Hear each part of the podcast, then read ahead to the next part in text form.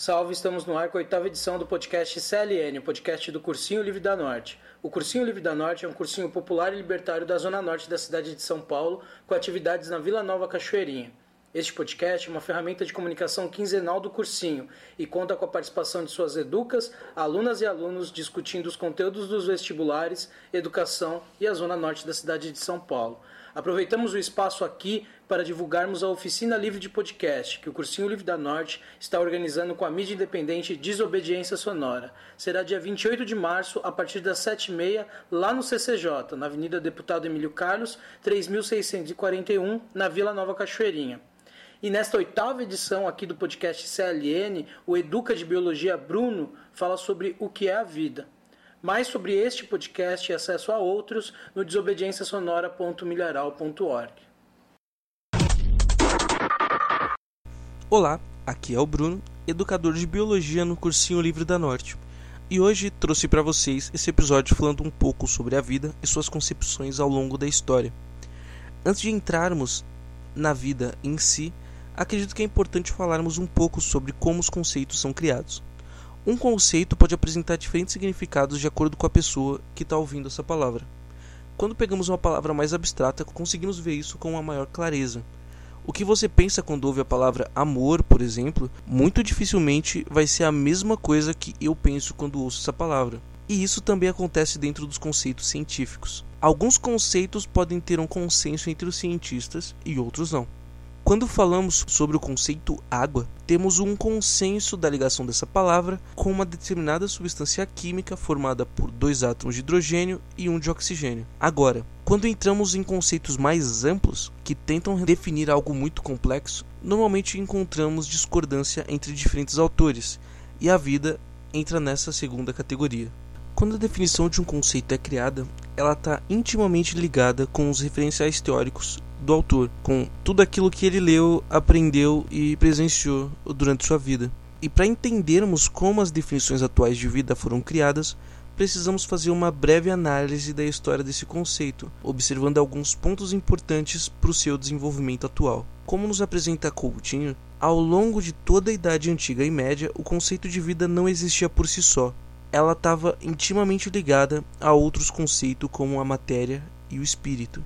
Entre os autores que apresentaram tal conceito, podemos destacar Aristóteles como um dos primeiros a elaborar uma definição formal. E para ele, a vida vai ser aquilo que diferencia os seres vivos dos seres inanimados, sendo essa possível pela existência de uma alma.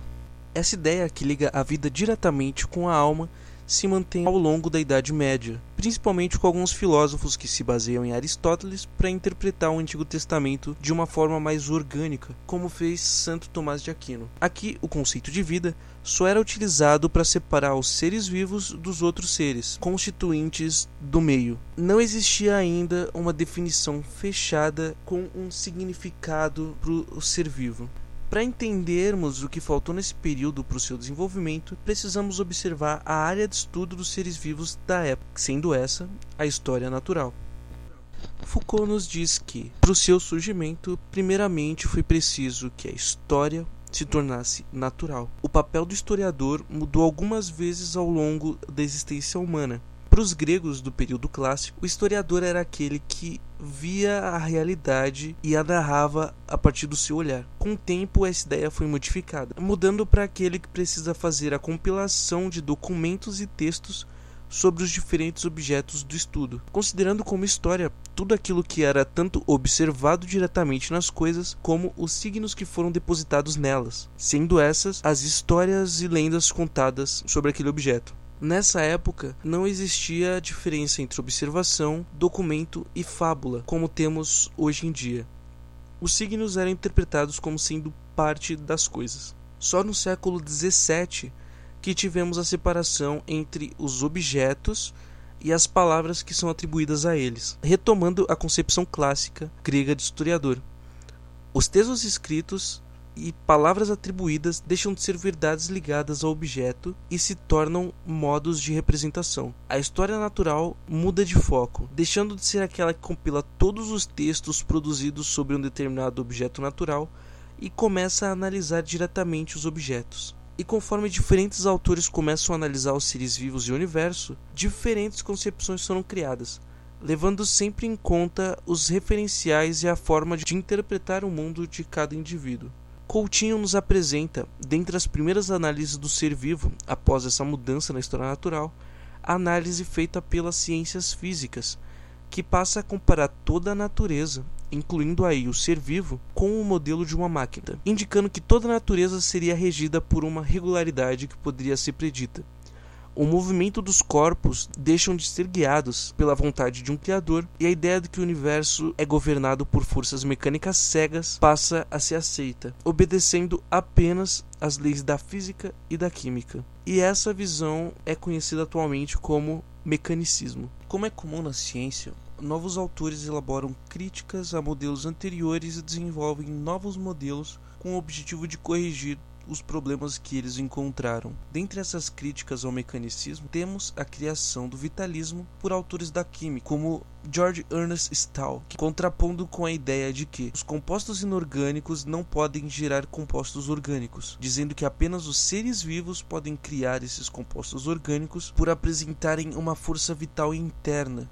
que não existiria no mundo mineral ou nas máquinas e assim foi possível fazer a distinção clara entre a química inorgânica e química orgânica. E como bem nos mostra Andrade Silva, é só aqui, com a separação do vivo e o inanimado, que foi possível criar o conceito de vida como um objeto independente de conhecimento. Assim como tivemos autores tentando analisar o vivo, também encontramos autores que negam a possibilidade de se elaborar um conceito para o vivo. Dentre eles, temos Mair. Para ele, apenas os processos vitais poderiam ser definidos, criando com isso uma lista descrevendo oito desses processos, sendo eles a complexidade de organização, unicidade química, qualidade, unicidade e variabilidade, posse de um programa genético, natureza histórica, seleção natural e indeterminismo. Duas críticas foram feitas a essa ideia de lista de características. A primeira é feita por Risotti, que afirma que existe uma variação dessa lista de acordo com cada autor que vai tentar a elaborar, tendo mais ou menos itens de acordo com o foco dado por cada um. A segunda dessa lista é apresentada por Maturana e Varela, que nos dizem que, por ser uma lista de características de processos vitais, temos uma dificuldade em dizer quando essa lista vai estar completa. Apesar de normalmente nas aulas de biologia do nosso ensino médio os professores apresentarem a definição de vida como uma, como uma espécie de lista simplificada em comparação a essa do Mayer, ainda não existe um consenso entre os teóricos da biologia. E por termos um tempo limitado aqui, eu vou apresentar para vocês apenas três dessas definições.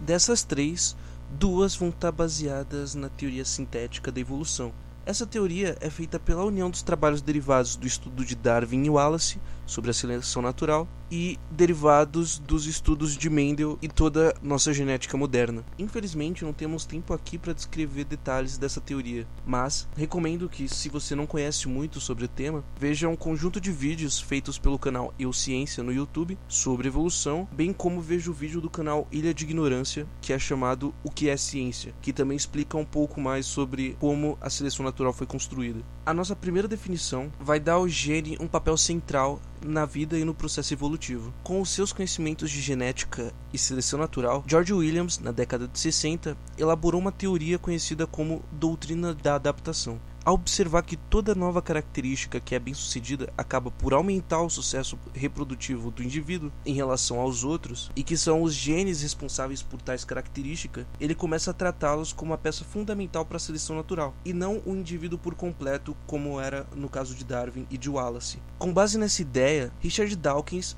vai passar a tratar os organismos apenas como veículos que vão ser usados pelos genes para sobreviver. E aqui vamos ter a nossa primeira definição atual de vida, que vai tratar a vida como uma seleção natural do material genético.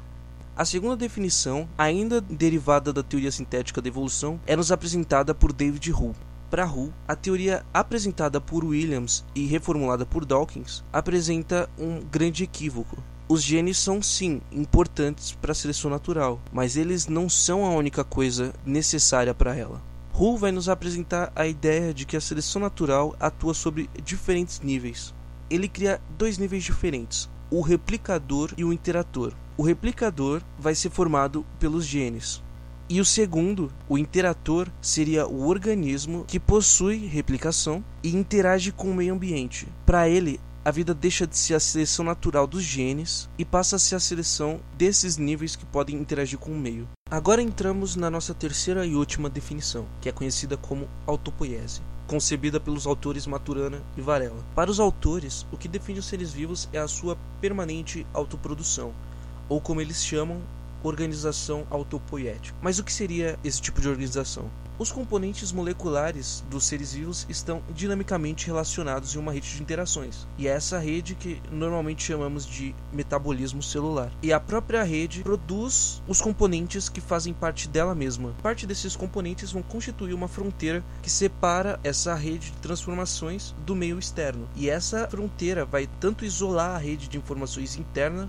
como fazer parte dessa rede. Então, para ser um ser vivo, você precisa ter o seu metabolismo interno e esse metabolismo se autoproduzir, como também produzir uma fronteira e essa fronteira vai fazer parte dessa, desse metabolismo. Ao desenvolver essa definição, Maturana e Varela vão apresentar crítica aos modelos apresentados anteriormente que deram ao DNA uma posição hierárquica superior aos outros componentes do organismo vivo, que acabava por excluir todas as relações com os outros componentes da rede interna do organismo. E aqui podemos encerrar esse episódio. Eu tive como objetivo apresentar essa linha histórica para exemplificar para vocês que a ciência não é feita de descobertas, mas sim de construção sobre conhecimentos previamente existentes. Eu não fiz esse episódio para dar uma resposta para vocês do que é a vida, mas sim para apresentar que existem diferentes definições sobre ela e que essas definições não são consenso no meio científico.